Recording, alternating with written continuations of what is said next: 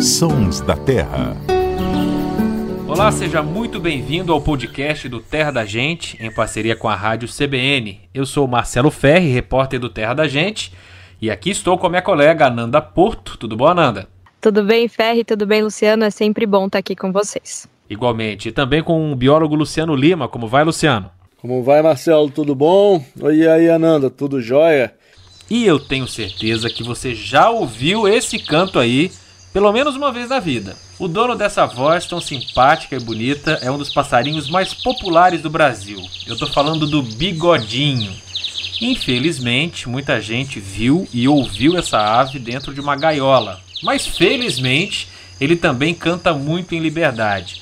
O bigodinho mede 10 centímetros mais ou menos e não passa de 12 gramas, é bem pequenininho. E o macho tem um bigodinho branco característico, que é o que dá o nome à espécie. Mas como acontece com muitas espécies de aves, a fêmea é bem diferente, né, Ananda?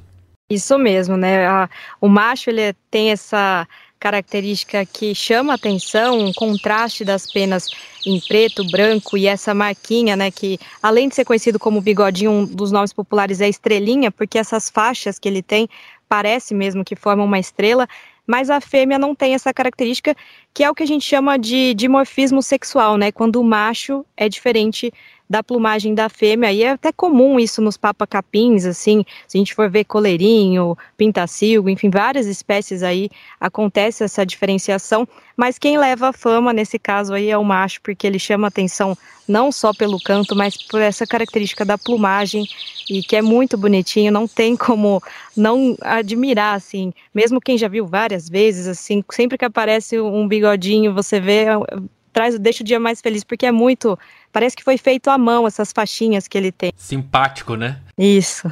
Então conta para quem está nos ouvindo e ainda não viu a foto, como é que é a fêmea do bigodinho? Ah, a fêmea ela é parda praticamente, mas é, às vezes é até difícil identificar quando a gente observa fêmeas de papacapim na natureza, porque elas são todas quase que meio parecidas. Só que a fêmea do bigodinho, ela tem um pouquinho mais de claro na parte inferior, então às vezes dá para diferenciar sim. Mas é, ela é meio mais discretinha que ele, né? É bem diferente. Luciano, eu estava pesquisando sobre o som né, do, do bigodinho e ouvindo alguns arquivos e comecei a reparar que tem cantos muito diferentes um do outro. Por exemplo, põe esse aí. Agora vamos ouvir outro. Por que, que essas aves têm cantos diferentes? Elas estão querendo dizer coisas diferentes, dependendo da ocasião ela canta de um jeito. O que, que muda?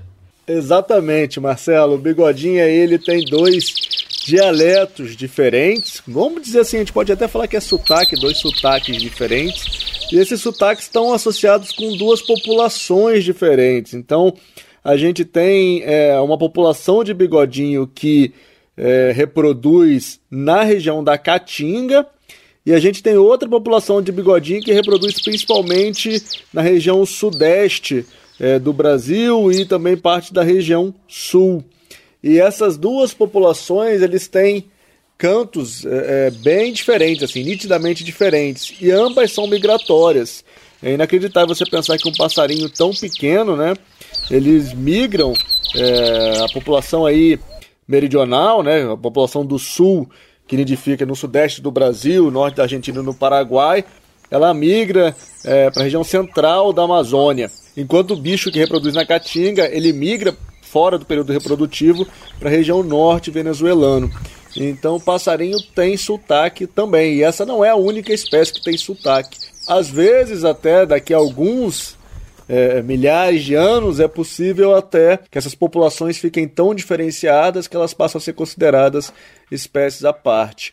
É, a Nanda falou aí, você falou como ele é bonito, e, e entre os passarinhos comuns, é, o bigodinho, para mim, é um dos meus passarinhos comuns preferidos. Ele tem esse canto maravilhoso que está muito conectado com a minha memória de infância aí na casa dos meus avós, em Coqueiral, ali no sul de Minas Gerais.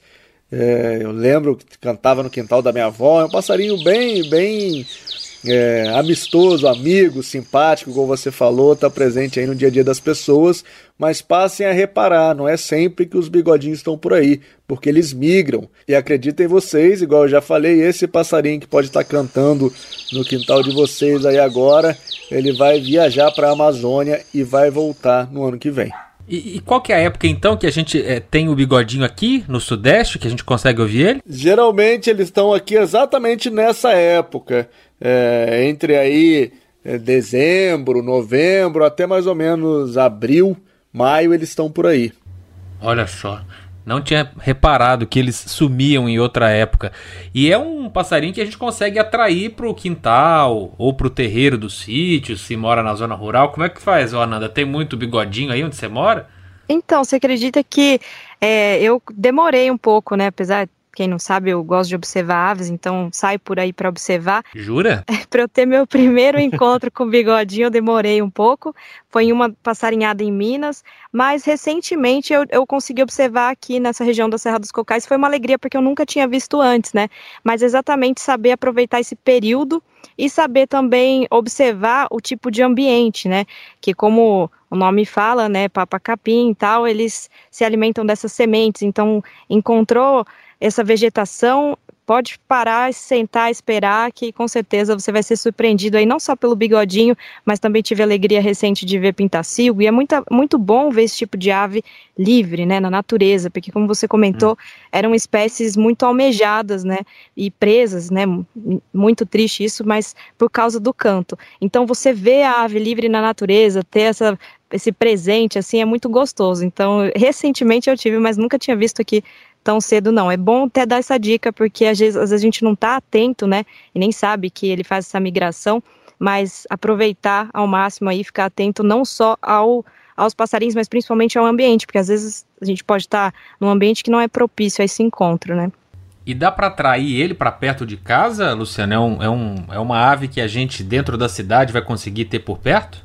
Não é muito comum, mas às vezes ele frequenta assim comedouros com alpiste é, e quirera.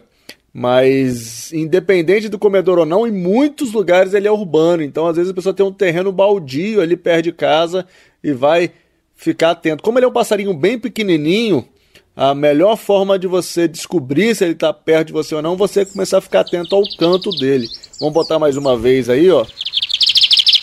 Então, fique atento aí. Se vocês ouvirem esse canto super melodioso, para o que está fazendo, vai atrás eu garanto que é um Pokémon muito legal. Vale a pena parar para ver esse Pokémon, que é o bigodinho, né? Para quem acha aí, tem gente que acha que passarinhar lembra muito correr atrás de Pokémon, só que são Pokémons que estão vivos e às vezes do lado da nossa casa, no nosso quintal, e passam completamente despercebidos. Então vamos ficar atento aí ao bigodinho e a bigodinha, né? A bigodinha, embora não tenha esse nome seja muito boa bom para ela, que ela não tem o bigode, mas também não vocaliza bastante, ela só tem alguns chamados. Então, se você ouviu o canto, certamente é o macho que vai estar nas redondezas, mas como o macho e fêmea cuidam do filhote, se tiver um ninho por perto, vai ter a chance de ver a fêmea também. E é tão engraçado essa característica forte, né, deste contraste das penas do macho, principalmente, é, e essa marca, essas faixas que ele tem, que parece uma estrela até, é, é, muito forte que quando eu fui observar recentemente aqui onde eu moro, eu notei ele em voo e vi, só vi uma mistura de preto, branco, eu falei, nossa, será que é bigodinho? Quando ele pousou, tive a certeza e falei, nossa, é porque é muito forte mesmo, assim, às vezes outras espécies que também têm esse tom, por exemplo, o coleirinho, se ele não vocalizar, você passa batido até, porque é mais discretinho. Agora, o, bigodinho, tanto a, a, pena preta dele quanto esse contraste branco, é muito, muito vibrante, assim, salta forte aos olhos. É isso aí, Bigodinho foi o personagem de hoje dos Sons da Terra. Se você estiver andando por um terreno aí que tiver capim, já fique atento. Se quiser tentar atrair para perto de você, é Quirera, é Painço. É isso, Luciano? Isso. Pra grãozinhos, sementinhas que ele, que ele adora. Ah, e se quiser conhecer o bicho, nunca viu? Pula, dá um pulinho lá no arroba Terra da Gente no Instagram. Já tem fotos lá. Muito obrigado mais uma vez e até o próximo Sons da Terra. Tchau, gente. Até a próxima. Tchau, tchau, pessoal. Até a próxima. A edição e a finalização foram do Samuel Dias.